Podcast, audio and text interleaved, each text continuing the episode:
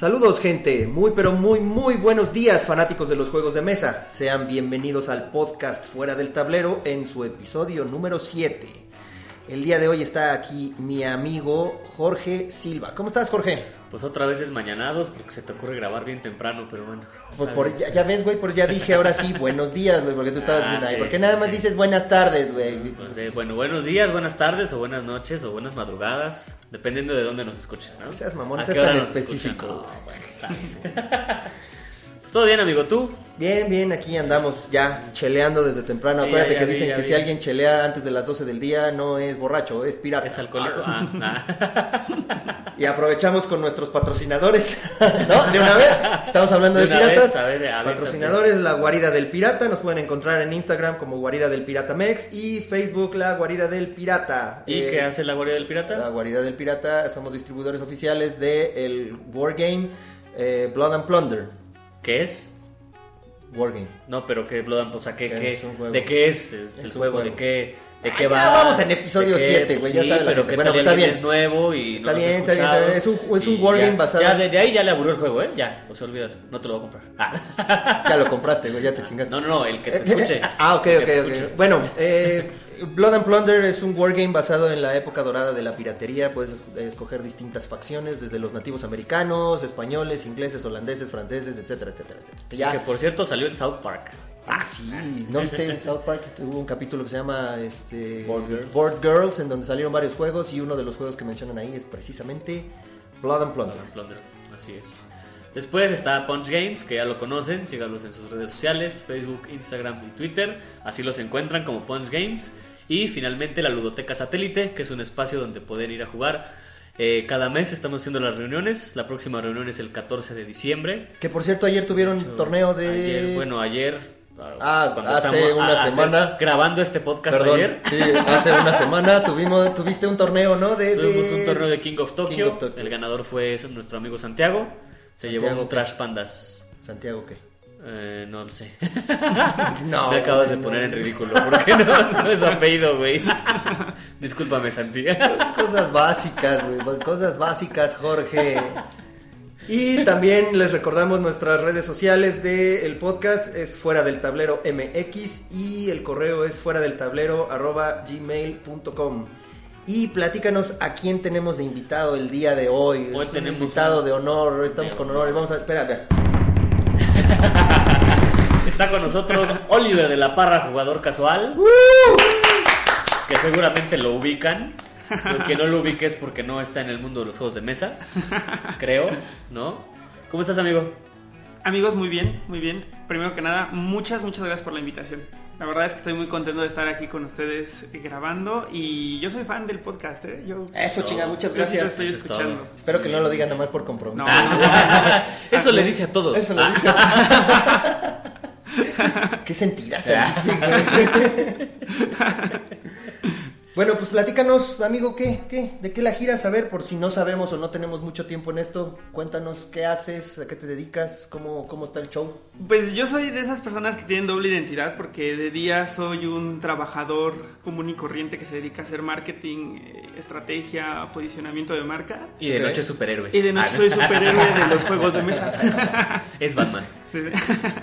No, y ya, o sea, en mi tiempo libre, que desafortunadamente cada vez es menos, me dedico a hacer generación de contenido de juegos de mesa, a jugar, a grabar, a ir a tiendas. eh, Me encanta conocer gente, jugar con gente nueva, jugar juegos nuevos. Entonces, a eso me dedico. Eso es como parte de lo que me dedico como jugador casual. Ah, Perfecto, a ver, explíquenme una cosa, ya van dos podcasts que escucho eso de generadores de contenido. ¿A qué le llamarían ustedes un generador de contenido? Yo creo que el tema de generador de contenido viene para no caer en, en- en utilizar la palabra influencer. ¿Sabes? O sea, los influencers son un tema como ahí medio oscuro y que ya tiene una connotación a veces medio negativa.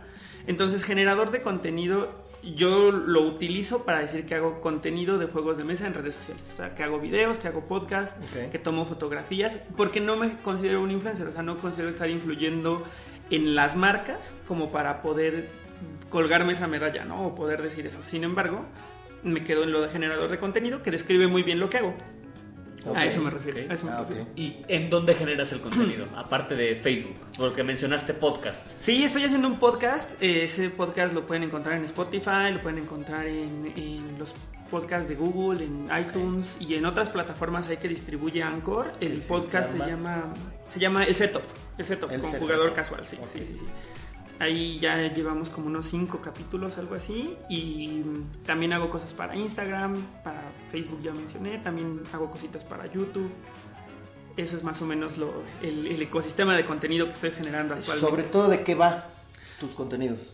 Eh, Obviamente principio- juegos de mesa, ¿verdad? Ajá, claro, claro, pero entiendo, sí, de gastronomía, güey. De cocina. de arte. De espadas, güey. Sí, Ah, de espadas, de El espadas. setup, el Me setup adelanté. y tiene la cocina así, este, todo chingón. Sí, te explica cómo es. setup es otra manera de decir poner la mesa. no, o sea, al principio me interesaba mucho el tema de hacer unboxings y de hacer eh, tutoriales de juegos de mesa. O sea, era como la tirada. Los unboxings de repente ya son un poquito insípidos. O sea, bueno, al menos para mí. O A mí como me dan que- una hueva los Es que justo. O unboxing. sea, a menos de que estés abriendo algo muy cabrón, la gente dice, ay, ¿por qué está abriendo un King of Tokyo? O sea, Sí, sí, sí, exacto, exacto. O sea, sí, sí, sí. Sí, y digo, no está mal o sea, hacer hasta un unboxing de lo que tú quieras. O sea, a mí ya no me funciona tanto. Y hacer tutoriales requiere un tema de producción que la verdad escapa un poquito de lo que yo puedo hacer actualmente por el tiempo. Entonces lo que yo hago son reseñas de juegos, explico conceptos de juegos, les platico mi experiencia jugando tal o cual juego. O sea, yo lo que hago es generar hype, la verdad. O sea, decirles que creen, me encontré este juego y está padrísimo, y lo jugué y me encantó, tiene estas mecánicas, o fui a tal lugar y la pasé increíble. O sea, es más un poquito como eso. Vale, Eso es, eso es como de lo que va jugador casual actualmente.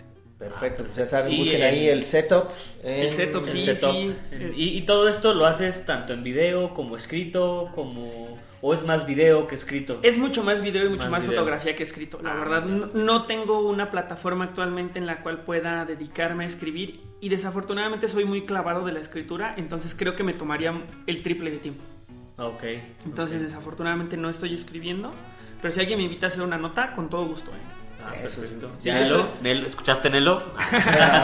No, sí, en serio, o sea, a mí a, a donde me inviten me encanta ir porque pues el chiste es colaborar, Eso. ¿sabes? Que todos colaboremos, que todos hagamos crecer este tema de los juegos de mesa, que más gente nos conozca. O sea, ese es como mi objetivo como jugador casual. ¿Qué, qué, qué opinas tú de eh, el, el mundo de los juegos de, me- de mesa actualmente en México?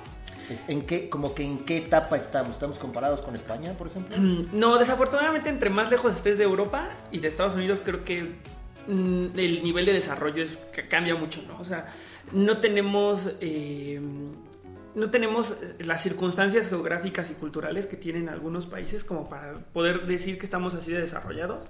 Sin embargo, creo que estamos en un momento muy interesante en México, en, en el cual la gente está empezando a interesarse más, hay Mucho más, más. desa- Sí, sí, sí. Y el ecosistema está bien interesante porque hay más gente jugando, hay más gente desarrollando juegos, hay más tiendas comprando juegos para traer, hay más propuesta, hay más lugares que están abriendo sus puertas para decir, quiero que venga gente a jugar aquí.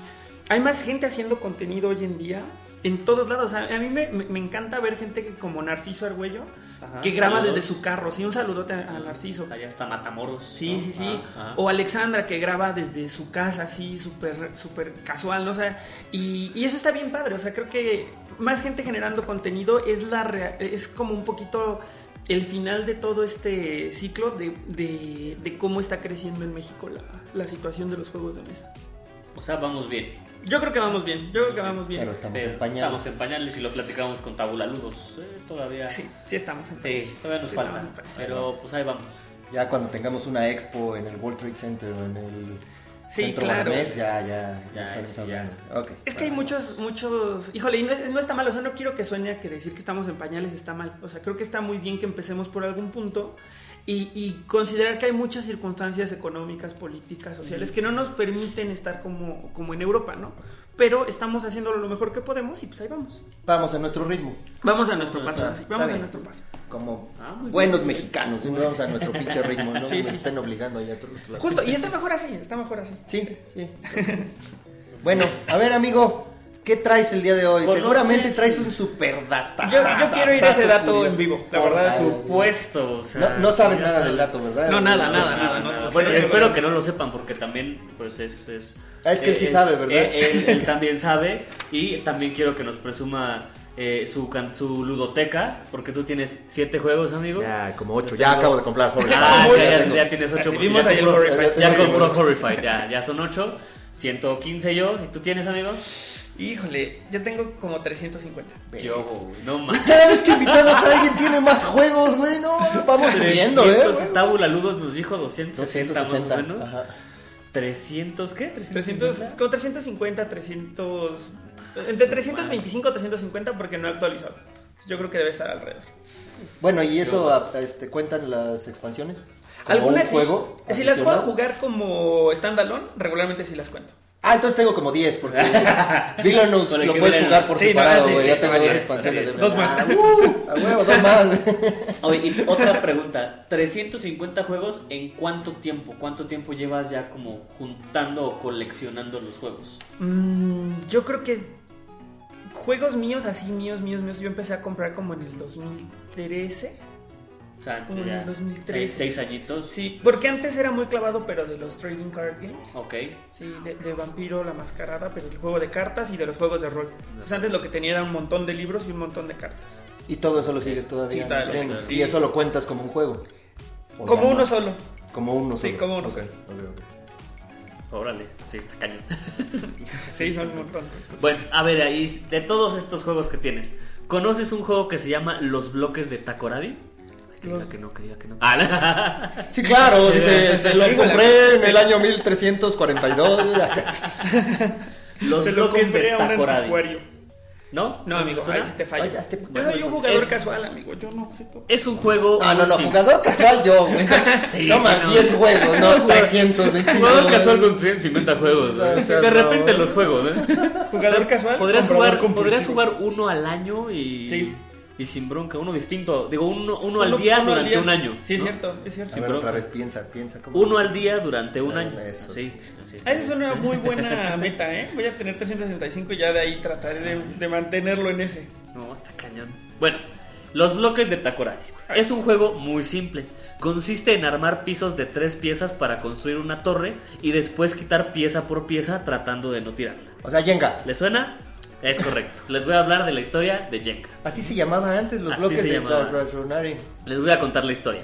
Leslie Scott vivía en el continente africano en Ganay y cuando cumplió 18 años, en 1974, su familia le regaló un set de barras que habían comprado en la ciudad de Takoradi. Leslie necesitaba un pasatiempo con su hermano menor, así que decidieron usar las piezas para construir un edificio, juego al que llamaron los bloques de Takoradi. ¿Ok? Tac- a ver, otra vez. Taco. Takoradi, Takoradi. por la ciudad de, de Takoradi. Y aquí encontré una discrepancia en la historia, porque esto que les cuento es de la página de, de Jenga. De Jenga. Ajá. Pero en otras fuentes encontré que hay un juego muy popular en África que se llama Takaradi, que es básicamente lo mismo, pero... Taca más, cabrón. Eh, no. Cabrón. sí, sí está más cabrón porque ya ven que en el Jenga pones las piezas en, la, en el área más larga, digamos en el ancho. Ajá, ajá. ¿no? Aquí lo pones eh, en el lado más angosto de la pieza. O sea, iría como parada la pieza. iría como paradita la pieza. Ah. Ajá. Sí, o sea, en vez de Sí, ponerlas, suena más no complicado. me están viendo, pero en vez de ponerlas así, las pones así. Ah, ya, ya, a todos les quedó ¿Les quedó claro? Sí, ok. Tiempo después, Leslie entra a la Universidad de Oxford, donde se convirtió en profesora, pero salió desilusionada y decidió dedicarse al emprendimiento. Pasó cinco años mostrando su juego a sus amigos y en 1982 decidió tratar de venderlo en Inglaterra. Oye, ¿y empezó a dar clases utilizando juegos de mesa? No, Ah, porque no era. Alan. Sí, no, no, no. Ah. Ojalá tuviera un profesor como él, pero no. Antes de venderlo pulió un poco las reglas y ahora las piezas retiradas debían ser colocadas en la punta de la torre. También cambió el nombre, ya que los bloques de Takoradi era, nombre, era un nombre muy largo. Decidió usar un idioma que ella conocía, que es el idioma Swahili, porque vive en Ah, África, claro. ¿no? Y lo nombró Jenga, que Yugo, significa yugo. construir. Ah. Ah. Vaya, vaya. No, aquí es cuando tenemos que decir, porque si no se siente. Ah, Sí, sí, no, no, Oh. sí, sí me gustó el dato. Está muy padre. Después, pidió ayuda a Camhill Company para producir 500 juegos y venderlos en la London Toy Fair, que como dato extra curioso, Camhill Company era una empresa que utilizaba gente discapacitada para, para como para manufacturar cosas sencillas. Eh, claro. Entonces pidió ayuda para producir 500 juegos y los vendió en la London Toy Fair. Con poco éxito solicitó un préstamo al banco para producir más juegos y venderlos en centros comerciales. El juego fue un éxito, pero no lo suficiente para pagar el préstamo y tuvo que vender su casa. Después, Robert Gre- Grebler, quien era ¿Quién? empresario Grebler. ¿Quién? Robert Grebler. ¿Esos no son a los que les echas agua y se reproducen, güey? Gremlin. No son gremlin. Ah. Y no tampoco son los que te comes, son gerbers. Las papillas no. Robert Gre- Grebler, quien era empresario en Estados Unidos, le ofrece comercializar su juego en este lado del charco, o sea, en Estados Unidos, y después Irwin Toys se une para la distribución en Canadá. Más tarde, Alan Hasenfield, ¿le suena? No, es el del, del auto increíble. ah, no será David Hasselhoff. Sí, Hasselhoff. sí. No, entonces Su primo, no. su primo. Es su primo. Alan Hasenfield, dueño de Hasbro, conoce el juego y compra las licencias para su producción. Y desde ahí se ha hecho. Y ahí fue cuando y ya hecho, y pegó. hecho, y hecho, y ahí fue cuando ya pegó. ¿Y como cuántos años pasaron entre que lo creó y, y lo- el tema con... Más o menos unos 20 años. Unos 20 años, mira. Más o menos.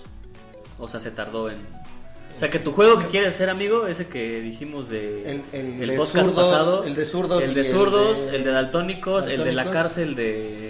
De Lecumberri, De Lecumberri. este, las Poquianchis. Ajá, las Poquianchis tienes como 20 años. Es que tienes que escuchar los siguientes podcasts, Sí, pero sí, hemos sí, estado sí. hablando de que no, vamos- primero dijimos, vamos a empezar a, Eso hacer un- pasado. a desarrollar un juego de Edgar Allan Poe. Y nos Ah, dicen, suena padre. ya existen Ya juegos existen. de Edgar Allan Poe. Madres, suena chin. padre. Dijimos, bueno, hay que hacer un juego para daltónicos. Y nos dicen, ya hay juegos para daltónicos.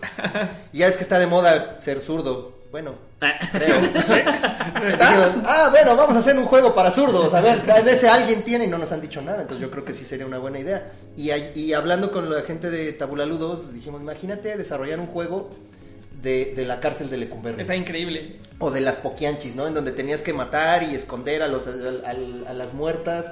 Junto con los Suena. Digo, oscurísimo. suena muy oscuro, pero, Pero pues algo padre. así relacionado. Sí, o sea, Ya me dio miedo, ya me voy, Omar, gracias. Ah, es que Este, ah, poco- si no nos va a matar ahorita, gracias. Ah. Es que hay juegos que se parecen, ¿sabes? O sea, por ejemplo, The Bloody si que tú le cambias la, la temática puede ser las Poquianchis.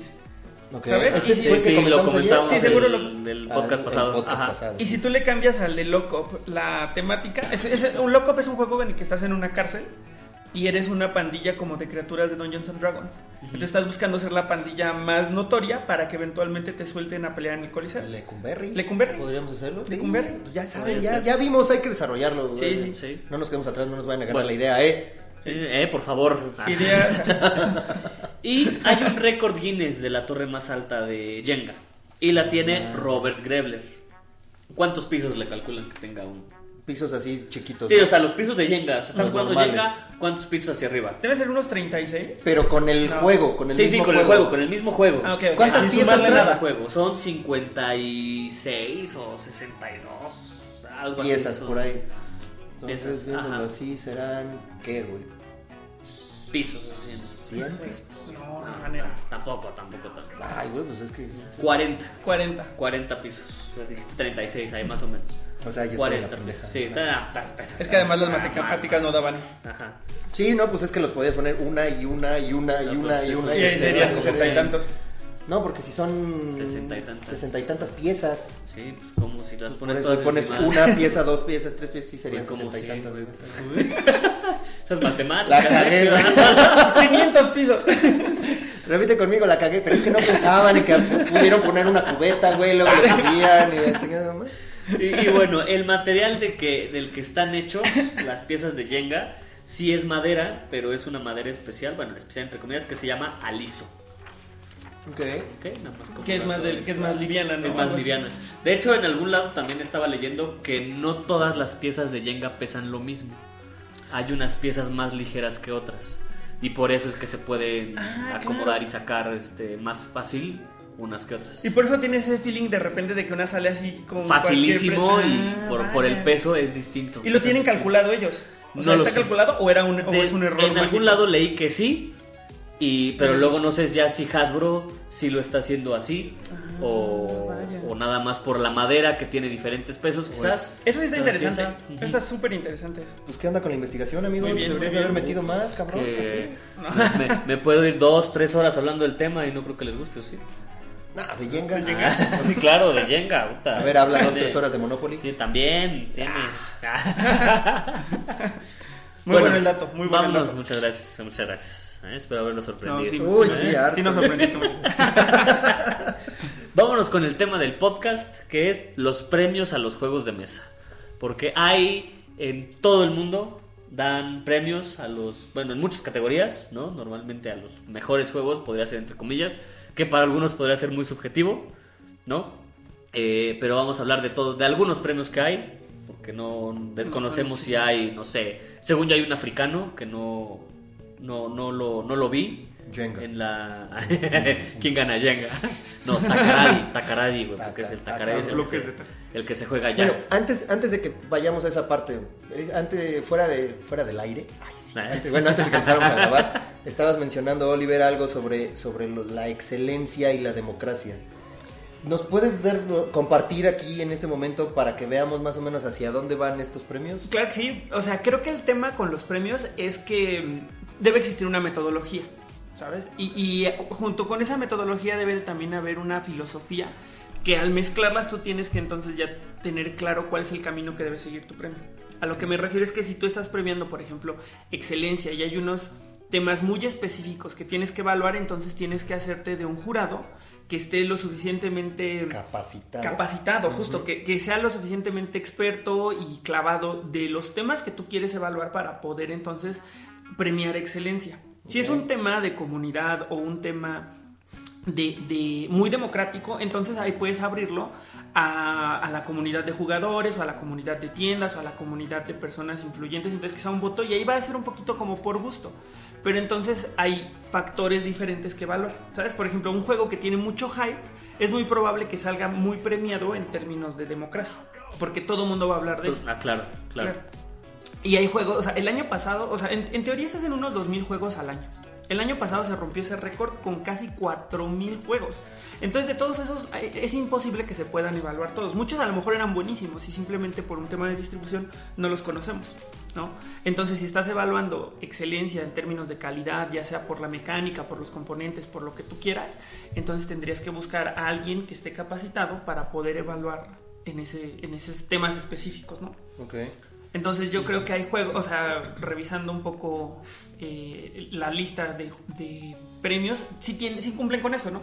Hay unos que están muy basados en decir, nosotros premiamos excelencia o premiamos desarrollo o premiamos cosas muy específicas y hay otros que son como los de la Board Game Geek, que son democráticos. Por voto. Ajá, pues por voto. ajá, ajá. Popularidad. Popularidad. Muy, muy- más bien, ¿no? Justamente. Lo importante sería que el premio lo especificara, ¿no? O sea, Justo. este premio es, y se, bueno, se va a dar por popularidad, entra y vota por tus...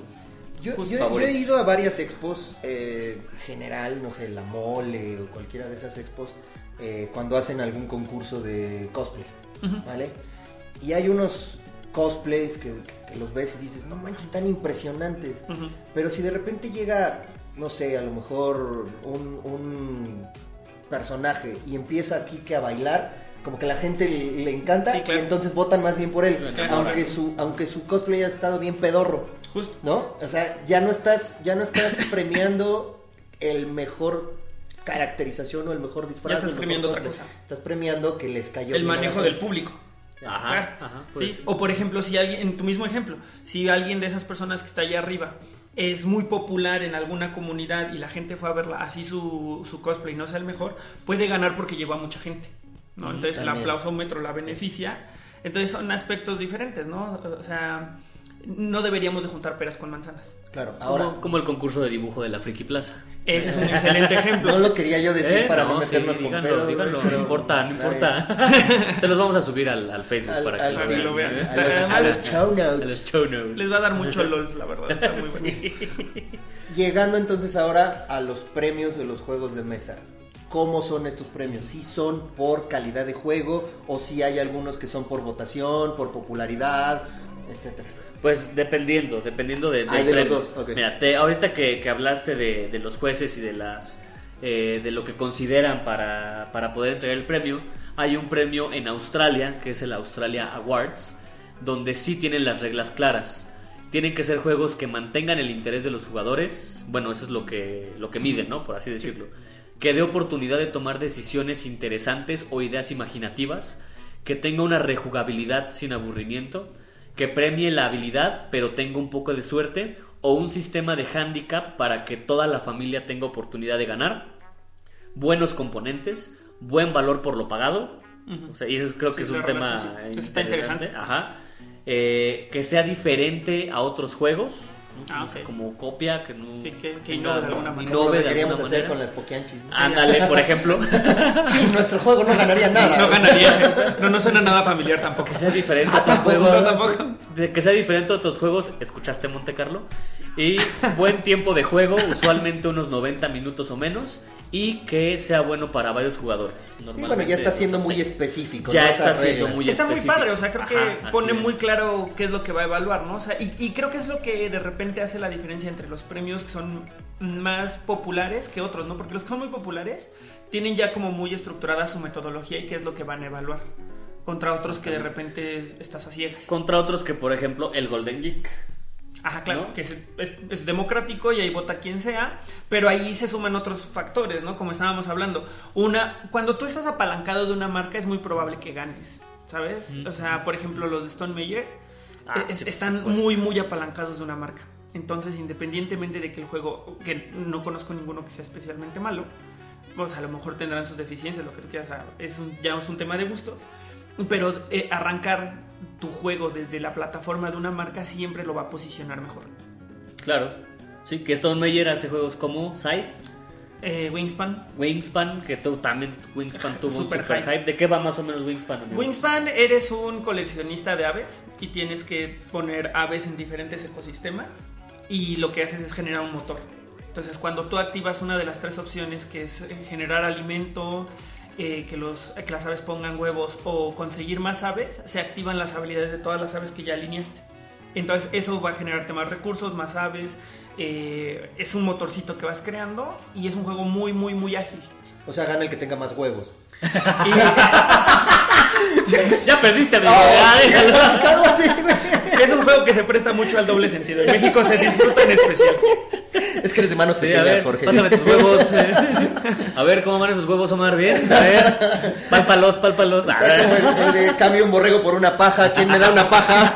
Claro, justo así, justo así. Ahora súmale que todo es pájaros. Y ahora, y ahora súmale que hay huevos azules. Ah, sí hay, sí hay. Las de, de alta alcurnia, ¿no? Eres fifí. Bueno, este tema de los Golden Geek, que es un premio que se da en enero en Dallas. Y los nominados, normalmente también todos los nominados de todos los premios son de años anteriores, ¿no? O sea, Ajá, si, claro, son- sí. si ahorita estamos dando los premios del 2019, van a ser a juegos que se publicaron, Se publicaron. en el 2018. Claro. No, normalmente es un año de, de publicación. Nada más, nada más los que se hayan publicado en 2018. Sí. Algunos- Bueno, ellos dan, Ellos, digamos, ellos. el. O sea, ellos ponen el rango. Pero normalmente es un año, ¿no? O sea, si se están dando premios ahorita, que estamos en. ¿Estamos? En en noviembre. noviembre. Digamos que es 2019. octubre del 2018 a octubre del 2019.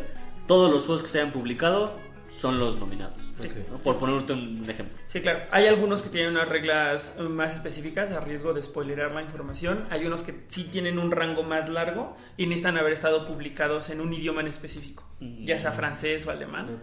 Eh, Como el premio a- en Canadá, Canadian Game Design, que es exclusivo para juegos canadienses. Justo. Ajá. Por ejemplo. O sea, es- ese premio nada más es para los Nada más canadienses, a los no hay de otros. Para Así fomentar la, la- la industria del desarrollo en Canadá. Ok, ¿Hay alguno Así que sea de creadores independientes? O sea, que no dependan de alguna empresa así grande como Asmodee. Uy, qué buena. Acabas de tener una gran idea porque creo que no existe. Puede ser que sí. ¡Ay, a huevo! Les Otra a- idea que salió en este podcast. Hay que hacerlo. Puede ser que sí. Ah, Ah, puede ser. Les voy a platicar de uno que se llama Mensa Select. ah, bueno, claro, claro. ¿sí? claro. No sé si conoces, conozcan la sí, asociación sí, lo Mensa. ubico perfecto. Yo no. no, no conoces la asociación Mensa. La asociación Conozco Mensa. a varias que son bien Cur- densas, güey, pero... Que se Y asocian. fíjate, curiosa, que se asocian entre ellas. Pero no, no creo. Son las peores. Curiosa- curiosamente, Mensa es una asociación que tiene a la gente con el IQ más alto del mundo. Ah, ya me Entonces, quemé sí, otra vez. Sí, ya. si tú quieres entrar, tienes que hacer un examen. Te ponen un, un examen, no sé si da conocimientos de habilidades. La verdad es que lo pasé hace mucho tiempo. Ah, igual ya tiene mucho que lo hice, no me acuerdo. Sí, tiene mucho, mucho que lo hice. ¿Y quién chingados le pone mensa Es por a siglas. ese juego? Es por siglas. Ay, Son siglas. Es por siglas. Ajá. Ay, ay, Eh, ay. bueno, tiene la, la gente más, con el IQ más alto del mundo. Y en abril, eh, ahora el próximo año va a ser del 23 al 26 de abril, se celebran los Mind Games.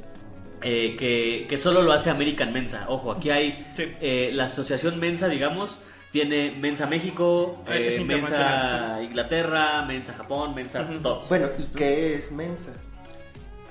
Es una Eh, ah. de- Ya sé No, que- no, no, no. pero ¿qué O sea, ¿qué significan significa las- las- Ah, ya, ya. No, ya, las mensa. déjame. Ay, otra, amigo. otra, no, no, En no. lo que conseguimos la información, para mayor referencia, hay un capítulo de Los Simpsons en el que sale Mensa. Que Lisa se asocia, la unen a Mensa. Está el Doctor Brinco, está el gordo de las historietas, ¿Neta? está Skinner, está la mujer esta que es como empresaria y se apropian de Springfield. Ok. Y entonces se vuelve loco Springfield porque de repente ya es una batalla de egos. Pero entonces esto, esto de me- mensa es. No es nada más de juegos de mesa. No, no, no, para nada. O sea, es en ti- general. O sea, gente muy cabrona, así, muy chingona, muy Tienen mucha- muchas áreas de aplicación la- la- la- esta asociación, pero el tema de estos premios, el, el Mensa Select, es que se enfocan en los juegos de mesa porque es un tema como cultural y como en el cual pueden aplicar bien, digamos, eh, la filosofía de la, de la asociación. Y entonces premian, pero únicamente el tema de los juegos de mesa. Ah, ok, ok, ok. Pero no es que se enfoquen nada más a No, eso, para o nada. que el juego, o que esta asociación tenga un premio de. Nada más sea un premio de juegos. Justamente, es como si de repente Teletón dijera, vamos a dar un, un premio a los juegos de mesa que tengan un fin didáctico o que pueda Ah, ayudar al desarrollo ok, motriz o lo que sea. ¿sabes? Ya. Es un- es- ese sería como el ejemplo. Ya, ya. Acabamos de quedar en ridículos, amigo, porque no es un acrónimo. Ah, ¿No? no. Dice que viene de eh, latín mensa o mesa en latín, que es re- un recuerdo a la mesa redonda del rey Arturo. Ah. Ah, Ya ven, Ya ven. ah, ah, Todo por día- pinche preguntón, día, Sí, todo por pinche preguntón. Ya quedamos en ridículo. No, puede ser No, quedamos, güey. Quedaron, ah. quedaron. Es que cuando entramos, la verdad, ya no me acuerdo de los papeles que me Sí, dieron. hace, hace mucho que firmé la, la entrada. Ah. La chava que de la recepción nos engañó. Exactamente, No, no sé. sí, la chava no era mensa, o bueno, más bien estaba medio mensa. bueno, les, les decía que después de esta pequeña interrupción y, ridículo, eh, en el 2020 va a ser la, los Mind Games, abril 23 a abril 26. Y son cuatro días donde se ponen a jugar juegos de mesa. Tanto miembros de la asociación y yo no sabía que tú podi- puedes entrar. Si quieres entrar a ser juez, tú puedes entrar a ser juez los cuatro días. Te cobran una lana, te cobran como 110 dólares, pero tú puedes entrar. Juegas 30 juegos y de esos 30 juegos tú tienes que... eh, te dan como una... Una, una este, boleta, ¿no? una Para boleta, ajá, donde vas llenando todo lo que te van pidiendo de cada juego y así es como se decide los, los ganadores del sello Mensa Select. Para tú entrar, que decíamos ahorita de los juegos independientes, tú puedes entrar con tu juego si quieres que, que los chavos de Mensa lo, lo prueben, pero tienes que pagar.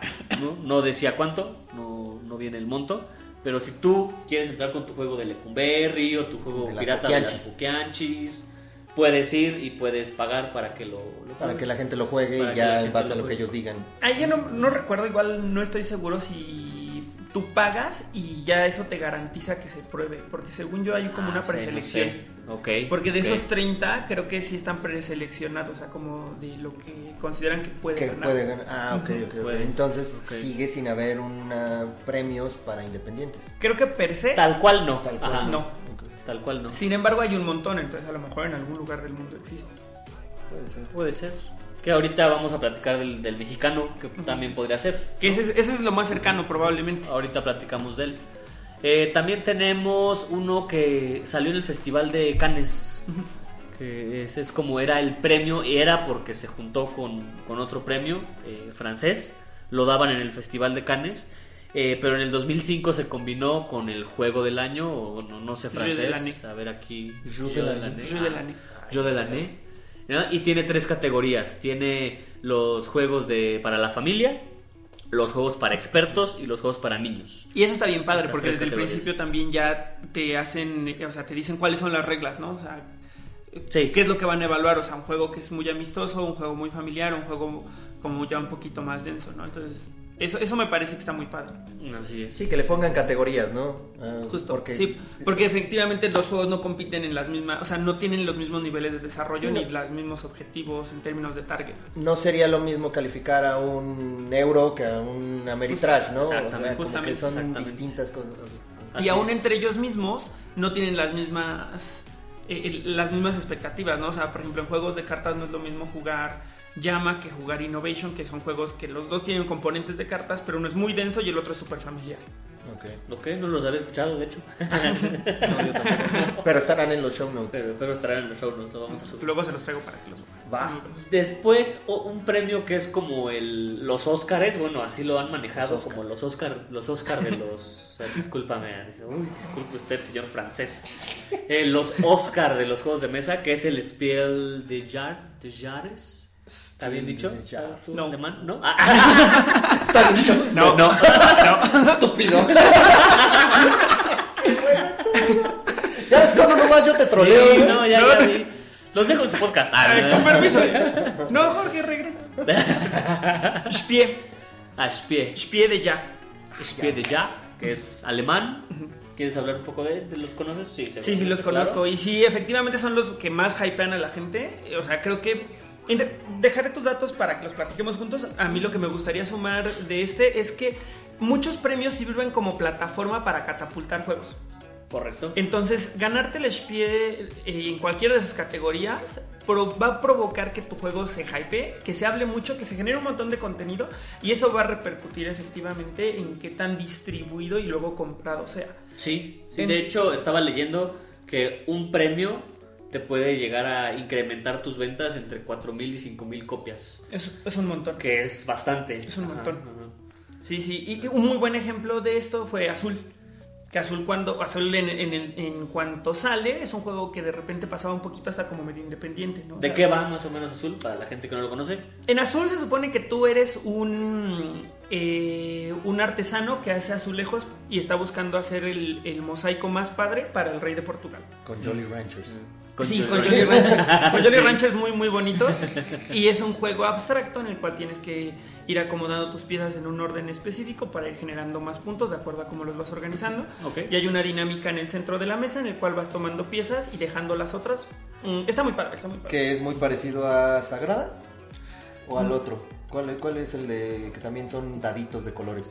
Es sagrada. Sagrada es el de Sagrada. los dados de colores. Sí, Lo- Sagrada. los compararon, pero no tiene... Sí, no, la no son verdad. muchos. no, Sagrada es como un, so- un sudoku de dados Ajá, exactamente. muy potencializado y que está interesante y visualmente es muy bonito. Más bien creo que los empezaron a comparar porque eh, son, eres artesano, uno de mosaico y otro de, de vidrios, de vitrales. De vitrales, sí, Ajá, justo. Y además ser salieron en tiempos como muy similares. Ajá, entonces, exactamente. los dos estaban hypeados al mismo nivel. Entonces, yo creo que la comparativa era más como cuál me compro de los dos, más no en temas de mecánica. Me gustó más el azul. Azul está muy Sí, bueno. sí, azul es muy bueno. Pero, pero bueno, y ahora como fue un hype, ya sacaron otros tres o Sí. cuatro, no sé en cuánto van. Ya se llama de- verde, amarillo, rojo, morado. No, y así nos que, vamos a seguir. que para mí sería Sí, totalmente distinto mal. porque Sí, daltonismo, ¿no? Salió después eh, Stained Glass of Sintra, en el cual eres un artesano esta vez de vitrales, y acaba de salir el de Papillon, en el que haces ahí una. O sea, las- este es el más diferente en términos de componentes, ¿no? Porque ahora son unos como rombitos y así. ok, ok. Y bueno, lo que platicábamos, como tuvo mucho hype y me parece que sí lo ganó. Sí, sí, lo ganó. ¿no? Sí lo ganó. lo ganó, entonces ya es muy popular el, el juego. Sí, sí, Azul se catapultó Así es. muy, muy, muy lejos debido a, a ese premio. Y en este premio, ¿qué hacen los jueces? Bueno, fue, es un premio que está desde 1978, el Spiel de Ja. ¿está dicho? Sí, Mejor sí, pasé, la- sí, la pasé. aprobé. aprobé, ok. Y los jueces, ¿qué, qué criterios utilizan? El concepto, que, que es originalidad, jugabilidad y valor del juego, la estructura de las reglas, composición, claridad y comprensibilidad, Ujú. que hijo, luego hay unas reglas que están Sí, que dices, qué buen juego, qué manual tan Qué. Manuel, qué Manuel. Qué Manuel. ¿Quién es Manuel? Qué manual tan horrible. El aspecto, caja, tableros y las reglas. eh, las reglas más bien en, en diseño, que es otro criterio. que es la funcionalidad, el trabajo involucrado, ¿no? que tanto le, le metieron. Sí, sí, sí. E- Este me parece uno muy redondo en términos de desarrollo, ¿no? O sea, creo que ahí está muy padre. Y hay otro premio alemán que este ya es más por votos, ¿no? Lo que, Sí. lo que decíamos, que a ver tu amigo, ¿por qué no? Tú, pues, Nada más antes de pasarnos a ese, igual de, de los de los Spiel de Jahr, nos faltó nada más decir que está como dividido, ¿no? Creo que sí hay uno. Ah, sí, sí, hay sí. una división para uno para niños y uno como más, Es más para el, expertos. el Kenner Spiel, Ajá, que es el de expertos, y el el Kinder, Kinder, ajá, que sí, es para niños, para niños. y ya el juego del año, ¿no? Sí, just- son, son tres, justamente, sí, son, son tres tres. justamente. Son tres, son tres. Ajá. Y está el Deutscher Spiel. Eh, eh, que ese es para la. Ese, ese sí, no, no me lo sé tampoco. Pero a ver, igual un dato curioso es que Spiel de Jahr nada más significa juego del año. Sí, sí, Tampoco nada es más así. no es... No, no es nada de Ajá. Y bueno, este otro que también es en Alemania, que se creó en 1990, está dirigido eh, a únicamente, este sí es únicamente a juegos que salen en ferias, como la feria de Essen. Ajá. Y es un premio dado por jugadores. Ahí Ya sí es por votación, es, por es likes, como por- el Golden Geek De Alemania. de Alemania. Justo. ¿no? Ajá, así es. Después hay otro en España, que es el JDA, juego del año Juego del año también. de, de España, Ah, qué pinches crean. qué que es de una asociación que se llama Jugamos Todos. La asociación que, que se, se encarga de esto. Creado en 2005, entran todos los juegos publicados en España en septiembre y agosto. O sea, septiembre de, no sé, septiembre de 2018 a agosto Agosto 2019, ¿no? Por así decirlo. Eh, los juegos candidatos al público español. eh, se- los criterios son la originalidad, temática, jugabilidad y valoración de las experiencias lúdicas en las partidas, así como la calidad de componentes, la claridad y corrección en los reglamentos y en general la utilidad de los propios juegos como herramienta de difusión de los juegos de mesa modernos. Eh, el fallo del premio JDA o cuando se entrega el, el premio es en un festival que se llama Festival Internacional de Juegos Córdoba y es en octubre. Súper. Ese, ese sí, para que veas, si no tenía ni idea ¿No lo- que no lo no, no, ese no lo conocía. Después en Portugal hay otro que es el Jogo Duano, o sea, Ah. o sea, el juego del año. Me das miedo, amigo. Creado en 2006 por Spiel Portugal, o Spiel Portugal. Eh, este premio se da en una convención que se llama LeiraCon en marzo. Juegan, es un grupo de jueces que, que escogen entre 50 o 60 juegos y de ahí eligen 5 nominados. Y de ahí, eh, dependiendo, ellos se van por porcentajes. Ah, Eh, eso está muy interesante. Ajá. La producción del juego es un 15%, el tema 10%, las mecánicas 10%, rejugabilidad 10%, interacción 5% y el tiempo y la diversión 50%. Que, Ah. que en este de diversión no sé cómo lo hagan, porque Justo. la diversión es subjetiva. Está muy subjetivo. Está muy subjetivo, entonces quizás se vayan más por el tiempo que tarda el juego en... Está raro, porque además que los hayan Ajá. puesto juntos, me- Ajá, está porque, raro. Porque además hay juegos que son muy largos, que son muy divertidos. Claro, o pueden ser muy largos y que te dan una hueva impresionante. Entonces ahí cómo lo, cómo lo catalogas, Sí, ¿no? O sea, sí, sí está muy largo, está muy bien de tiempo, pero... Pero me divertí, eh, cabrón. pero me divertí, cabrón, ¿no? Entonces... Y aparte, subjetivo porque de Twilight Imperium, que es muy largo, para uno le puede encantar que sea larguísimo y se divierte eh, ahí las horas del Claro. O de plano, a mí no me gustan los juegos largos, entonces no, no me divierte. No me divierte, Justo. ¿no? Además también el tema de la diversión, como bien dices, es muy raro porque el, el approach a la diversión es diferente. No hay gente que le divierte estar pensando y estar como en este tema de estrés intelectual todo el tiempo y hay gente que le divierte estar riéndose y jugando Spotify. Ah, exactamente. O sea, y es como, muy diferente. como lo que comentábamos el episodio pasado, ¿no? Es, eh, Ay, no es que tus juegos de mesa no me gustan porque son para pensar. Así ¿Nunca te han dicho eso? Sí, sí me han dicho. Me gustan los juegos de pensar. ¿Qué? Me han dicho más como de no, No. quiero jugar ese porque no quiero pensar ahorita. Exactamente, no, no me gusta pensar. ¿Qué? Ah, ok. ¿Cómo llegaste hasta aquí? sí. Todas tus cosas y vete. Y, bueno, ¿qué otros premios tenemos? Tenemos en Italia el Gioco del Ano, o sea, del año, tranquilo. eh, O sea, juego del año, porque aquí se le hace agua a la boca a mi amigo Mar. Eh, ese se entrega en octubre. En Polonia hay uno que se llama Gra Roku, que está desde el 2004. Ya aquí no encontramos mucha información No, no. por temas de idioma. ¿no? Disculpen, sí encontraste disculpen por no ser pero- políglota. pero, ajá. híjole. O sea, sí encontré información, pero por la barrera del idioma. Eh, también hay uno en Japón, el Japan Board Game Prize, que se entrega desde el 2002. Está el juego del año Tico en Costa Rica, que no sabemos, no sé si todavía. se to- todavía está entregando. Y uno muy famoso también, el Origins, Ujú. en, Sí, en la feria de la feria. Origins, en junio en Ohio. O sea, no enojado, en Ohio. No fallo. Y Decía, este "Y tiene... dicen que mis chistes son Son malos, malos". Y este tiene tres categorías. Está el Origins Award, que es la excelencia en el diseño de juegos. Hall of Fame, que honra a personas o productos que han hecho una contribución excepcional. Ok. Y ya aquí me imagino que es a generadores de contenido. Claro, o a ¿No? gente que ha aportado como el creador de Catán, ¿no? O sea, Por que ejemplo. Seguro Ajá, ajá. ese tipo de cosas. Tranquilo, amigo, tranquilo, cálmate, cálmate. Que. Aburrido. Y el Rising Star, Star o Vanguard Awards, que reconoce a personas y productos innovativos que inspiren a diseñadores a alcanzar nuevas metas en sus creaciones. Súper, eso está bien padre. Sí, sí, sí, Sí, que sí. no, no estoy, estoy pensando algo así como que, que- podría, quién podría ser. Pues a lo mejor los primeros que hicieron Transmedia, ¿no? A lo mejor, Exactamente, justamente en eso estaba pensando. Como los que hicieron... Que levan- que tiene ¿Qué es eso de Transmedia? Ya lo habíamos platicado en el pasado, amigo. Recuerda, otra vez. ya, Ah. Son los juegos que involucran otras plataformas. Ah, ya, ya, sí, Ya, sí, sí. Por sí, ejemplo, los del celular. los ya, celular, los de iPad. O Perdón, perdón, Dropmix, perdón. ¿no? Que tiene una consolita y unas cartas que tienen unos chips. Sí, Que también es como transitivos. que salió, estábamos platicando hace rato, que salió un Kickstarter de un juego que involucra un foco. Ah, sí, está cabrón. Es un foco de esos de los como De los Smart. No quiero decir, ajá, de los Ah, ¿no Smart. querías decir Smart? Iba- no, iba a decir marca. Ah. Philips, patrocínanos, ¿no? Como esos de marca Philips que son Smart que controlas con el Con la- teléfono, que Ah, puedes ya, ya, medir la luz, la intensidad de la luz. Y aquí en este juego de- es un fantasma, ¿no? Me parece. Ajá, sí, es como un fantasma, lo sincroniza. Lo sincroniza la- y cuando pasa algo con el fantasma, no sé, el fantasma se enoja, Cuando está cerca. el ajá. foco se pone rojo. O está cerca de ti, el foco cambia azul. Sí, ajá, Así. sí, sí, hay unos detalles ahí con la Eso luz está muy, eso está padre. muy, muy innovador. Sí, Ajá. sí, y también creo que escaneas cartas, Chronicles of Crime. Chronicles of Crime. ¿no? Que tienes que escanear cartas en código QR y te va diciendo si es una pista correcta o estás mal o estás bien. Ujú. Todo Con- eso- con eso narradores interactivos como la Ujú. nueva edición de Mansions of Madness o Journeys in the Middle Earth, que el, el juego te lo narra una aplicación para quitarle ese peso a un jugador y que te dediques nada más a, como a disfrutar la experiencia, eso también podría ser. También ahí se me ocurre este... este... Y a ver, Premio. George, el George, eh, ¿ese tipo de juegos sí te gusta? ¿Sí? ¿Sí? Sí. ¿Te acuerdas que en alguna ocasión te, te etiquetaron en una publicación de Facebook en donde había una especie como de mesa?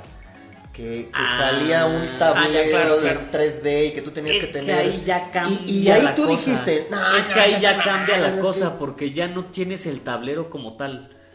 ¿No? Eso ya es lo que a mí no me gusta, que podríamos hacer un episodio de, de eso, de los juegos ya ahora que los están pasando a Ah, a digitales, que ya pierde el tocar la figura, el tocar la carta, el... Claro. eh, de hecho pierdes ya la interacción, porque ya estás atrás de una pantalla jugando Catán, por ejemplo. Era del proyecto es- este de Kickstarter en el que es como una mesa y que tienes unos controles. Creo que es de Cool Mini or Not. Ah, Creo que es Cool Mirror no te está sacando uno que es así una mesa, un, como un pad, y también todo lo que vas haciendo se va haciendo como holográfico en el. Ya. Ajá, y también los dados son holográficos y ya, ya no hay Bueno, nada eso sí es que- diferente. Como el ajedrez de Star Wars. como la ándale, Ándale. como el ajedrez de Star. Wars. Ajá. Sí, sí. Eso es lo que a mí no me gusta. Ya- No estoy ya hablaremos de Ya eso. hablaremos Es que de eso justo ahí ya no sería adelante. transmedia, porque ya es solamente Sí, un solo medio. O sea, ya es puro media. Ajá, sí, Ajá, exacto. ya es no digital. hay un. Sí, justo es Ya es digital. Digital. Pues ya hablaremos de eso en algún otro episodio. Y también están los premios Dice Tower, que son muy famosos. De... Uy. Ay, ¿Cómo se llama Uy, este sí, chavo? bien. Pues sí, famosísimo. Sí, no, güey, sí, ya ni me claro, acuerdo Ahí premiaron a. a- a- A Catán. ¿ah? oh. ¿Cómo se llama este cuate Tom de Tom Basel? Ajá, que es un generador de contenidos. ¿Lo considerarías influencer? Sí, él, él sí es un influencer, ¿Sí? definitivamente, definitivamente. O sea, yo creo que la, la opinión de Tom en un juego, o en, para bien o para mal, puede significar que al juego le vaya muy bien o le vaya muy Le mal. vaya muy mal. Ajá. Sí, si sí. no lo han visto, búsquenlo. Se llama Dice Tower, hace unboxings, te explica cómo jugar el juego. Este. Y de repente hacen por ahí su top, ¿no? Su top 10 de juegos de mesa de terror. Y Además- se juntan y entre ellos dicen. ah, El tema con Dice Tower es que son un ecosistema de contenido. Porque está Si García, está Tom Basel, hay muchas Hay personas varios. que son parte de Dice Tower, entonces todos tienen como sus especialidades en términos de estilo, de temas, de formatos para, para analizar los juegos. Y no, no es nada más él, sino que es parte como de todo este equipo. Sí, sí, es todo un equipo que, que está ahí, que son en los top 10 se juntan los tres o cuatro que son, me parece. Sí, sí. Y cada uno da su, su opinión del juego en su top 10 y el por qué, ¿no? La razón. Sí, y se financian a través de Kickstarter. Así y lo que está padre, o sea, son tan influyentes que logran conseguir, por ejemplo, que, que Cool Mini or Not haga unos promos especiales para De- su Kickstarter, ajá, ¿no? ajá.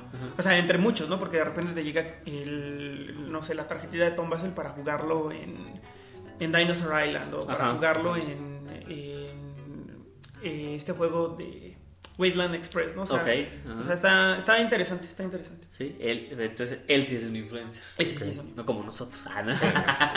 Eventualmente, eventualmente. Y este también hay uno en Inglaterra, el UK Games Expo Award, que se entrega en mayo. Y por ahí hay otro en Hungría, que tampoco encontré mucha información. Brasil también tiene su premio. Y ya para cerrar este tema, el de México. El de México. Quetzalader. Ajá. ¿Qué onda con el Quetzalader, ¿así se Quetzalader? Ajá, Quetzalader. viene como de Quetzalcoatl. Y que de sí, hecho sí, pues, la, la Quetzal. figura, el premio que se da Es un es un Quetzalcoatl. Quetzalcoatl. Ajá, Y ladder por la escalerita, ¿no? Porque tiene una escalera Ajá. ahí. Tiene una escalera. Está bonito, ¿no lo has visto el premio? La figura está muy bonita. La figura está muy padre. Que empezó a entregar. que empezó a entregarse el año pasado la Rola Game, ¿no? Efectivamente, sí. Vamos por la segunda edición. ¿Cuántos, de- ¿Cuántos años lleva el Rolla Game? Este es su segundo La año. segunda edición. Dos apenas. Ese es segundo año, sí. Sí, sí, sí. Y pues está padre porque el Quetzalader tiene como esta onda de, de premiar a los juegos mexicanos, ¿no? Así es, exactamente. Sí, justo, o que sea- se enfoca mucho a los juegos mexicanos. Pero la mayoría de los juegos mexicanos son independientes.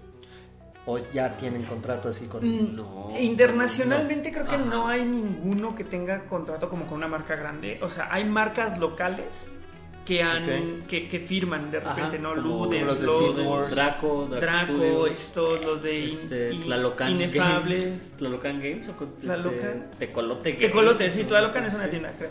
Ajá, Tecolote Tecolote Games. Games. Tecolote Ajá. Games. Pero de, o sea, eh, hay unos, por ejemplo, Tecolote creo que no ha publicado nada como Tecolote. ¿no? O sea, Doxa va a publicar, ¿no? Pero Doxa lo publicó Doxa. Ah, ok, ok. Doxa Entertainment. Ya. eh, ajá. Eh, El tema es que, o sea, si, si la pregunta va más como, por ejemplo, si alguno de esos lo vende Cool Mini or Not, la respuesta es no. No lo vende Sí, no, una marca no. así grande. No. Asmodee, no. No. Ah, entonces Este, siguen siendo, Stone digamos, eh, inde- Sí. independientes. Sí, muy Así independientes, muy es. locales, digamos. Muy locales. Sí, muy locales. Ya ven, ahí Así podíamos es. meter lo de las poquianchis y... Sí, ahí seguro. Y bueno, nuestra pregunta al público, que fue, si tuvieras que darle un premio a un juego, ¿cuál sería y por qué? ¿No? Eh, por ahí nos dijeron algunos, no, es que se debe dar por categorías y no sé qué, o sea, sí, pero si les preguntábamos por categorías, entonces esto iba a ser Sí, larguísimo, ¿no? Entonces, nada más es a un juego. Si tú tuvieras que qué. darle, Oliver, un premio a un juego, ¿a cuál se lo darías y por qué? Qué fuerte. Eh, cabrón, ¿verdad? Sí, Es que está, así está pensando cañón, así de- está cañón. ¿Pero mexicano o a, a Eh, cualquiera? en general, En general. Ah, qué bueno, ya me estaba metiendo en aprieto. este, general. ¿Y por qué? O sea, yo creo que a lo mejor, híjole, no sé, es que está complicado. Porque Sí, hay sí, juegos que son muy influyentes, ¿no? Y que le dieron una, que dieron apertura al desarrollo de, de, de la industria, ¿no? O sea, tipo Uno, tipo Monopoly, tipo la lotería, son juegos que, que abrieron de una manera u otra la posibilidad de que otras personas desarrollaran. Hay otros juegos de cartas que son, son y siguen siendo muy influyentes como Magic, ¿no? O sea, al día de hoy ha generado todo este esquema de cómo deberían de ser los, los TCGs. Y eh, por otro lado está, por ejemplo, Dungeons and Dragons, que ha sido un parteaguas en el desarrollo de, R- de RPGs, ¿no? O sea, incluso ha permeado en la cultura de otras maneras. Ajá, así es. Sí, Entonces- caricaturas, películas, Exacto, no, no solo en juegos, sino en ya la cultura Alrededor de... pop, por así Ujú, decirlo, sí, la justo. cultura geek. Exacto, ¿no? exacto. Se, se- se- se asimiló por, la, por el más media y ahora es parte de la cultura, ya no es contracultural. Pero si yo le tuviera que dar un premio así de bote pronto, pues probablemente se lo daría... Híjole, no sé. No sé, qué complicado. Bueno, vamos a leer unas preguntas. Sí, sí, ajá, sí, sí, lo pienso. A ver, a ver, si quieres la primera, ¿quién quiere leer la primera? Pues yo, a ver, A ver, ahí a les ver. va. Gerardo González, a Infinity the Game por tener las minis más suculentas del mercado. Y claro, a Blood and Plunder por hacer unas bellezas de navío. Sí, la neta. ¿Has visto los, los, los barcos de Blood Sí, and los he Plunder? La visto. neta sí. Sí, los he digo, está mal que yo lo diga, ¿no? Pero sí, la neta No, pero están están bien muy padres. Están muy padres. ¿Y el Infinity the Game lo conoce? ¿Ustedes? Lo he visto, pero no Es- lo he es- jugado. ¿Tú?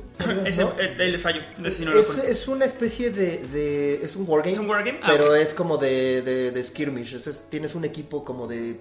Creo que es de entre 7 y 10 miniaturas. Obviamente tienes que tener ciertos puntos.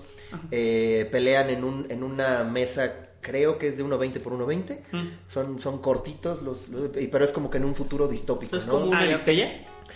Eh, de hecho, Aristella es basado en el mundo de Infinity. Ah, Ah, ok, Ajá, ya. entonces- Aristella lo ubico perfecto. Ajá, haz de cuenta que Aristella es como que la WWE o el deporte Mm, ya. de ese mundo. De ese mundo. Ah. Entonces haz de cuenta que, por Y- ejemplo, Estados Unidos, Inglaterra, eh, bueno, más bien Estados Unidos y Reino Unido se juntaron, entonces se llaman eh, Ariadna, ¿no? Ah, Ahora ya son como que distintos continentes, distintos Ya, claro. países. dis- ya- Organizaciones diferentes. Ajá, yo, creo que sí tendríamos que aventarnos un, un programa Sí, completo Para analizar de, el mundo. de Infinity y de, de Aristella.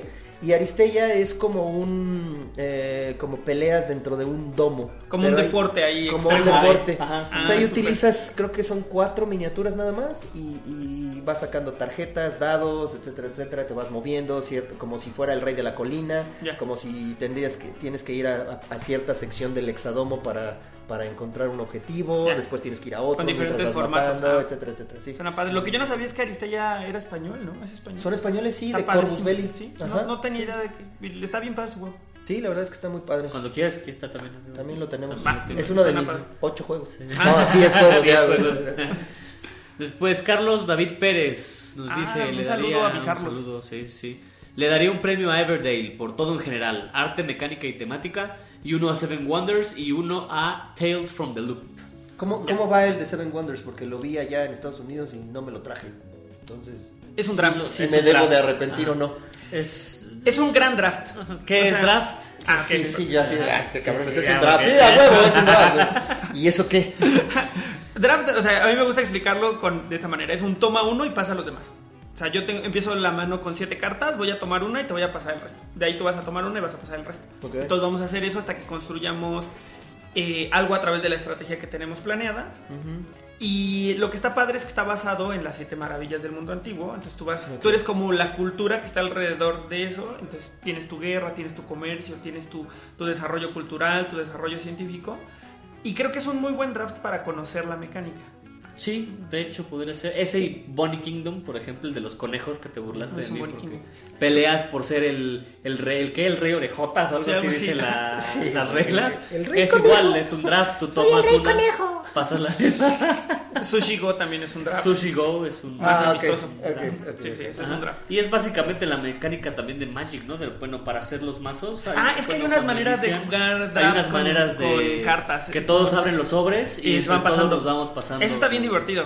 Ajá. Y a, a ver, retomando un poco lo que dice Carlos, dice Everdell, Everdell es un juego bien padre, la verdad es que creo que sí merece un premio porque además ha construido como este universo poquito a poco de Everdell en el que hay un árbol mágico y las criaturitas del bosque están tratando de construir sus aldeas alrededor. Y Entonces tú vas construyendo a través de espacios limitados entre los edificios y las personas que viven en tu aldea. Entonces vas Ok. generando un engine muy, muy... Está muy padre, el proyecto está muy padre y visualmente es súper atractivo. Sí, está bien bonito. Sí, porque literal es el árbol, ¿no? Así. Sí, ajá, sí, literal, el árbol viene en tridimensión, entonces está muy padre. Sí, está bien bonito. Y Tales of the Loop es un juego de rol en el que es, es como un futuro distópico también, en el que eres un niño de bicicleta tipo Stranger Things. Ok. Y las, el setting es súper sencillo, la creación del personaje es súper sencillo, pero el planteamiento en términos de historia está muy interesante. No, ese no lo conocía. Tales from the Loop, no, ni idea. Está de más decir que yo tampoco. Sí, no, sí, creo que no, amigo. Sí, déjalo, déjalo. Rich Cuevas nos comenta un juego que sí conoces. Sí, sí. Catán. sí, Catán. Por atraer a tantas nuevas personas a los juegos modernos, entre comillas. Saludos, Omar, por cierto. Gracias, Y- Rich. Y al uno por tener la mayor variación de reglas de la casa.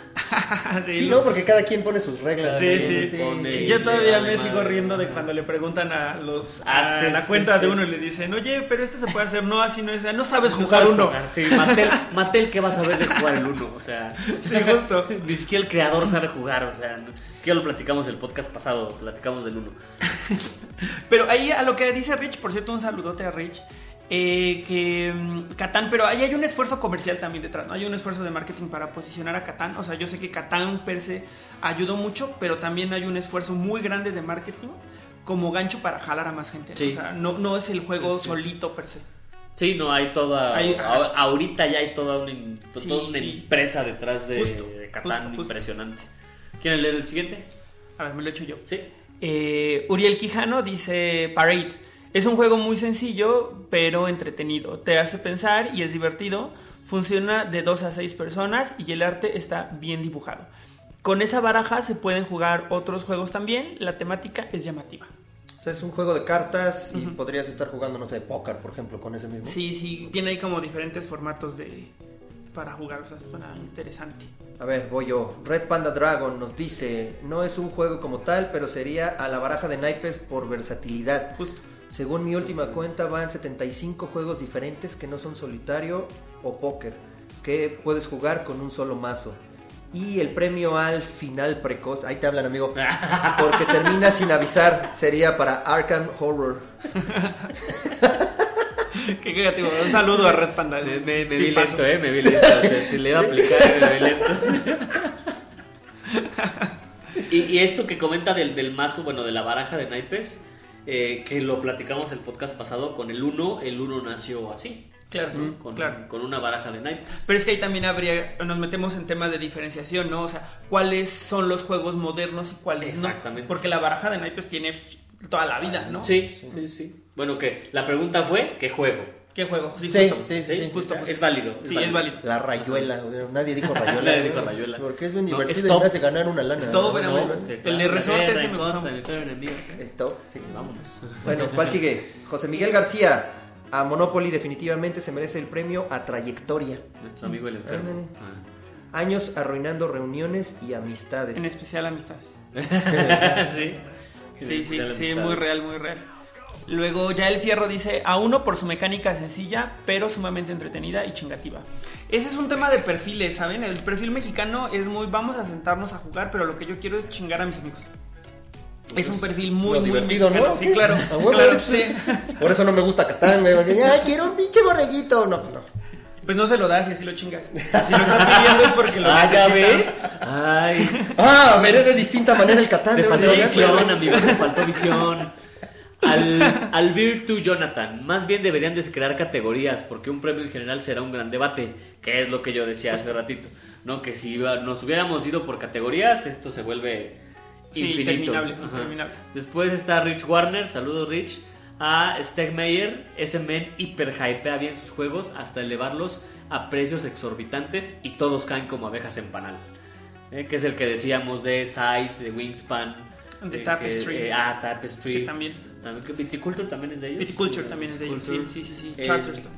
Ajá, Charterstone, que también en su momento Charterstone estuvo- hypeadísimo. Estuvo muy hypeado. El tema aquí es que ese sería un premio al- a la mercadotecnia mejor aplicada. Así ¿no? O sea, es, creo que hay marcas que es. en términos de marketing lo hacen increíble y Stegmaier lo hace muy, muy bien. Porque además es un tema mediático bien denso, ¿no? Todo, cuando pasó el tema de Wingspan hubo ahí unos temas muy, muy cabrones de la distribución. Entonces al final del día lo único que provocó la realidad de esa, esa, esa discusión fue que, que Wingspan se hypeara todavía más. Sí, de hecho. La amigo. Eh, Ramsés Solís. Solís. Podría ser premio a tu juego de iniciación. Creo que todos tenemos un cariño especial al juego que nos metió al hobby de lleno. Carcassonne en mi caso. Ah, pero sería como premiar tu primera vez, ¿no? Buen punto. ¿Y si te dolió o no te dolió? Ah, no. Nando Sandoval, igual que Ramsés, yo le daría un premio por innovación, pero por categoría. TTR. A ver, ¿qué es TTR, amigo? TTR me hizo amar los juegos de mesa, pero COM me hizo amar los worker placement. Me lleva la chingada. Ay, vaya, además ¿Por qué sí. tenía yo que leer este, güey? TTR son los Table Trading Eh. y los COM son la Charger. Ah, no sé, güey, no me acuerdo. Ticket to Ride. TTR, Ticket to Ride. Y COM. CM. mm, No. A ver, dame un no segundo. tengo idea, güey. Juego- pero CM se me hizo. Me hizo amar los. Los Debe de ser. Champions of Midgard. Ah, mira. Sí. Que, nos, que nos escriben. Sí. Escríbenos, Nando, si estamos bien o estamos No mal. sean cabrones, Yo creo no que me sí. pongan eso para que yo lo lea, no sé. Fue la suerte, fue la Alec de la Rosa, premio por iniciación, temática, mecánica y otro más por diseño de componentes. O sea, no está aquí proponiendo juego. unas Ajá, categorías. las ¿no? categorías. Pero a ver, diseño de componentes de- también es muy subjetivo, ¿no? A lo mejor a mí me pueden gustar mucho las pinches miniaturas, ahí como Muy los buen punto, Ameritrash, sí, muy buen punto. O a lo mejor a alguien le puede gustar los, los meeples de maderita, güey. Entonces, pues, Es que justo aquí tendríamos que aterrizarlo a algo. Diseño de componentes en términos de innovación, diseño de Ah, componentes ah, en términos vale. de, de, de visual, o sea, si son muy atractivos, o si son clásicos pero lo están trabajando de alguna manera diferente. Incluso podríamos hablar temas de sustentabilidad, ¿no? O sea, ¿qué, ¿cuál de esos componentes generó menor huella hídrica? Ah, Que sean comestibles. Pues ya ves que en la, la- en el semana pas bueno, no, El podcast pasado. el podcast pasado, Ajá. no, es que no fue el podcast. Alessandra, en la reunión de juegos que tuvo Alessandra, Ah, ajá. este, les llevaron unas gomitas de meeple, Ah, sí, de claro, forma sí, de sí, meeple, sí. ¿no? Sí, sí, Tuvieron sí. ahí, entonces imagínate, este ya me lo voy a comer. No. Y yo, chingada madre, Oye, pero ya no tenemos juegos para el, este, meeples para el siguiente juego. Sí, sí, sí, Ay, sí. madre, ponle- ya era de una vez. Ponle Era panditas, Legacy. ponle panditas. Era Legacy. O, el, por ejemplo, ahí el que yo decía, o el que nos decía Capi, Jorge Capitanacci, de las uvas, un juego que se llama Ah, Great sí. Escape, Sí, sí, que sí. platicamos del podcast pasado, que tú tienes, es, es viejito el juego, pero tu meeple es una plastilina en forma de uva. Ah. Entonces tú haces, la, o sea, tú agarras la plastilina, viene el molde, y tú haces, ah, con Play-Doh, tu uva. tú haces tu uva y tienes que ir caminando por la fábrica, pero la fábrica se mueve y te puede aplastar. Ah, puede suena rebanar, padrísimo, ¿eh? ajá. Suena bien Y es padre. viejito, es de Parker Brothers, es viejito el juego. Suena muy. Eso está muy innovador para que veas. O sea, léete, el que sigue, amigo. A ver, a ver. Porque tiene, porque Dice- tiene alemán, ¿verdad, güey? Sebastián Yáñez Sí. dice Orleans, debido, eh, Debió- debió llevarse, perdón, el kernel spie. Eh, ok, Orleans pues también ¿Lo estuvo muy hypeadillo, ¿no? ¿Sí? ¿Tú lo ubicas? Yo no, la Yo lo ubico, lo ubico. No lo he jugado, pero es un euro ahí medianón. No, no, lo, lo ubico, ¿eh? No, no, no. Sí, sí. Y échate el último, amigo, si quieres. Eh, María de los Ángeles, qué difícil, hay tantos juegos. Unos lindos gráficamente, otros interesantes, otros de mucho pensar, otros sencillos pero muy divertidos. ¿Por qué no uno de cada categoría? Sí, lo que estamos hablando, ¿no? Precisamente. Y nos comentó que a ella el juego de Doctor Panic, donde hay que mantener vivo al paciente. Ah, es- está muy padre. O sea, en términos de experiencia está muy padre. El, Lo- mejor, el mejor comentario, ¿eh? De la vida. Lo mi- es mencioné. mi mamá. Ah. Ah, sí. sí. Ah, mejor saludos. Saludos, ¿eh? mamá de Jorge. Saludos, María de Los Ángeles. es el que comentábamos el, el podcast pasado, ¿no? También Ajá, de, ajá. de que teníamos que mantener vivo al, Al paciente, y es Ajá. juego cooperativo. Sí, las- sí, sí, lo ubico, lo ubico perfecto, sí. Ajá. O sea, creo que ese tipo de juegos lo que te ofrecen es una experiencia muy innovadora, ¿no? O sea, porque pues estás acostumbrado un poco como a sentarte y, e interactuar con los componentes, pero aquí te están proponiendo algo muy diferente y creo que es eh, en mucho es el valor de Doctor Panic. Sí. Bueno, Sí, sí. pues ahora no te hagas. Ya terminamos todas las preguntas. ¿A cuál le darías tú un juego? ¿A cuál le daría un Premio. juego? ¿A- Premio, un premio. premio? ¿A qué juego le darías un premio? ¿A qué juego le darías un premio? ¿A qué premio le darías ¿A un qué juego? premio le daría un juego? Yo creo que se lo daría a Monopoly. Y no porque me guste, no porque crea que es un gran juego, pero creo que sí es el referente de todo mundo Ok. para los juegos de mesa. Y de ahí puedes partir, ¿sabes? Ahí ya depende un poco qué, tan, qué tanto lo puedes tú enganchar a la gente, ¿no? Decirle, se parece a Monopoly, pero tienes esta diferencia. O no se parece a Monopoly, pero va a pasar esto. Ajá. O tiene estos rasgos de Monopoly que te gustan en otro juego, ¿no? Entonces yo creo que Monopoly es como la piedra angular, al menos en México, para decir, sí he jugado un juego de mesa y sí me aventaría a jugar otro. Yo diría que sí, no tanto con Monopoly, sino con los juegos clásicos. Ah, bueno, claro, también ¿no? está la lotería. Por ejemplo, yo este, de repente. Pero la lotería no es mexicana, amigo. No, no. entonces no. Pero clásicas sí. De repente yo, enseño Reno Hero, que es Ah, claro. este, un juego donde tenemos que construir una torre sin que se caiga. ¿No? Pero también tiene elementos del 1. Entonces yo les digo, es como un 1 Con Jenga. con Jenga. Sí, claro. Ajá. Entonces Claro. ya la gente como es clásico y los ha jugado, es, ah, sale. Entonces sí le voy a entender Sí, y claro. sí, sí me animo, ¿no? Sí, sí, y, y creo, es muy cierto, o sea, Monopoly uno, hasta Serpientes Escaleras un poco, Jenga también otro poco, ¿no? Porque hay muchos juegos de stacking que tú puedes decir, mira, se parece un poquito a Jenga, pero tiene estas modificaciones, Pero tiene se parece un poquito a mecánicas. uno, pero así tiene es. otras cosas. O sea, creo que incluso Weapon Wars, que fue un juego muy hypeado en su momento acá mexicano, el mismo Carlos lo vendía como es un juego que se parece a uno, pero con Ajá. estas diferenciaciones, y la gente se enganchaba. Sí. Sí, sí, sí, creo que, creo que sería ese. Y pues ya, Pues ya es acabamos, todo. este, Oye, nada antes, más los, Antes los- de irnos, amigo, espérame, déjame te cuento. Ah, cierto. Voy a ya. del río que te trae. No, este, eh, es- estuve hace como un mes en Monterrey. Y de verdad quisiera yo recomendarles ampliamente un lugar al que me pude dar una vuelta. Se llama La Guarida. La guarida. No sé si lo conozcas, amigo. No lo vi. Puta, es, es un, es un restaurante que está allá en una zona que se llama San Jerónimo. Abrieron en, el, en octubre del 2017, eh, allá en Monterrey. Es un, es un, es un restaurante, cafetería, puedes ir a jugar juegos. Tienen eh, cerca de 200 juegos en la Ah, ludoteca no. para que tú puedas estar jugando ahí. Eh, te cobran una pequeña como membresía o un fee por jugar un solo día o una membresía que puedes estar jugando mensual, incluso Ah, hasta ok. anual. Tienen juegos en venta. Vamos a subir algunas fotos ahí en los show notes. Tienen un muy buen menú. Venden chela, incluso. eh, no sé si a la chela que venden en Monterrey se le pueda decir chela, pero este, por lo menos hay algo de alcohol. Eh, y tienen otra sucursal también por la carretera nacional. No me supieron decir el nombre y la dirección exacta, pero por la carretera nacional. También es la, la guarida. Altamente recomendable si están por allá Sí. en Monterrey. Si hay alguien de Monterrey que nos esté escuchando, por favor dense una vuelta. Está impresi- impresionante. Impresionante. No, no conocía, ¿eh? Pero suena no, padre. está, está padrísimo. Suena padre. o sea, Tienen, no- tienen así como unas mesas de madera, Ajá, tienen unos Ah, sillones muy amplios, tienen cosas de Game of Thrones, o sea, es como que de la Ah, bien cultura- ambientado. Está como medievaloso el Está lugar. bien ambientado y es muy cómodo. O sea, las, no son sillas sí, medio ex, son sillones. Son Ah, sillones, súper, no, sillones, mucha diferencia. mesas Sí, sí, sí, sí. enormes, pueden ju- jugar, creo que hay una mesa que pueden caber hasta 10 personas, onda no, por el estilo. bien. Este, el menú así creo que está, no, no recuerdo muy bien, hay, hay una foto, la vamos a subir. Sí, se come rico. Se come muy, muy Y rico. puedes llegar desde desayunar hasta cenar. Ah, súper. A las 9 de la mañana y cierran Abren tempranísimo. Sí, abren temprano. Ajá. Está bien fregón, si pueden dense una vuelta por allá. Y padre. ya finalmente los eventos, solo tenemos uno que es la Mega XP. Sí, Mega XP, Para- el siguiente, bueno, para- el- Bueno, para la, la publicación de este podcast ya pasó la Rola Game. justo estaría pasando, ¿verdad? Ajá, justo Sí, estaría pasando sí. la Rola Game. Este fin de semana Eh, pasado. Es El- este fin de ajá, semana sí, pasado, sí, justamente. Sí. Fue este fin de semana pasado. Sí, sí. Y entonces Mega XP, que es el. En febrero, en ¿no? febrero, El es año que viene. 30 o 31 de febrero. ¿qué- cuántos? No, hay 29 de 39. febrero, 30.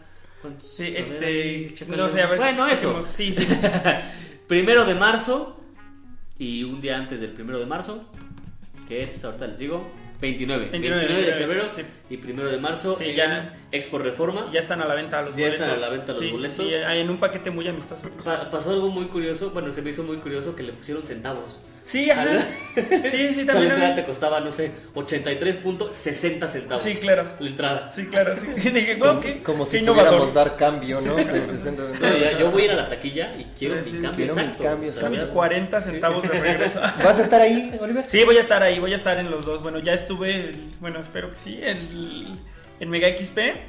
Y voy a estar en, no, perdón, en Rolla Game. Y ya. estuve. Estuve. Estuve en Rolla Games, ya estuve. Estuve luego, en Rolla Games. luego nos cuentas cómo te Sí. fue porque todavía no has Sí, sí. estado, vas a estar. Oliver ¿no? del futuro. sí, no, eh, estuvo bien padre. Eh, ¿Qué otra cosa? Por ahí va a haber un bazar de, de juegos de mesa en el sur de la ciudad. El objetivo de este bazar es que la gente lleve sus juegos que no tocan mucha mesa Eh, para hacer trueque o para venderlos. Entonces, ¿Ese que lo hace Alexandra? o ese lo hace Sí. Alexandra, bueno, sí, ella y Coco del Rincón de Villadiego. Rincón, Entonces va, todo pasa ahí en el rincón. ¿Por y, qué todo pasa en el sur? No sé, a O mí sea, también. ¿por qué o sea, todo en me el sur? parece- Hay que empezar a organizar nosotros algo en el norte, Sí, porque todo en el sí, sur, sí, sí, la sí, neta, sí, ir hasta, ¿qué es Miguel Ángel de Quevedo? Miguel Ángel de Quevedo. Miguel Ángel está de Sí, la sí. chingada para ir hasta allá, pero. Pero bueno, ya nos daremos una vuelta entonces, yo creo, ¿no? Por total, todo Sí. por comprar juegos. Sí, sí, sí. Además que están llevando cosas que incluso están nuevas. O sea, gente que compra juegos y no los abre y de repente dice, pues hay que sacarlos. Sí. Enfermo. Sí, sí. Entonces ahí hay muchos juegos. Había un montón de juegos nuevos en la edición anterior a precios bastante aceptables. ¿Eso qué día va a ser? El 30 de noviembre. 30 de noviembre. Ok. 30 de perfecto. noviembre. Sí, ¿Tú, por ahí vamos. No, Jorge, pues ya. ¿algo más que quieres agregar? No, ya, ¿O más bien ya vámonos porque ya va a empezar tu partido Ya va a empezar, ya van a jugar los Cowboys. vamos a perder. Entonces, pues muchas gracias, amigo, por haber venido. No, gracias a ustedes. Y ahí si tienen chance, síganme en Facebook, en YouTube, en Instagram. Y Te en encuentran Chile. como Jugador casual. en todos lados. En todos lados. casual. Oliver, jugador casual, y ahí me van a encontrar. Ok, perfecto. Sí, sí, sí. Pues, vámonos, amigo. Muchas Vámonos. gracias de nuevo. Nombre de qué? A ti. Muchas gracias a todos. Y saludos, ya lo saben. Adiós.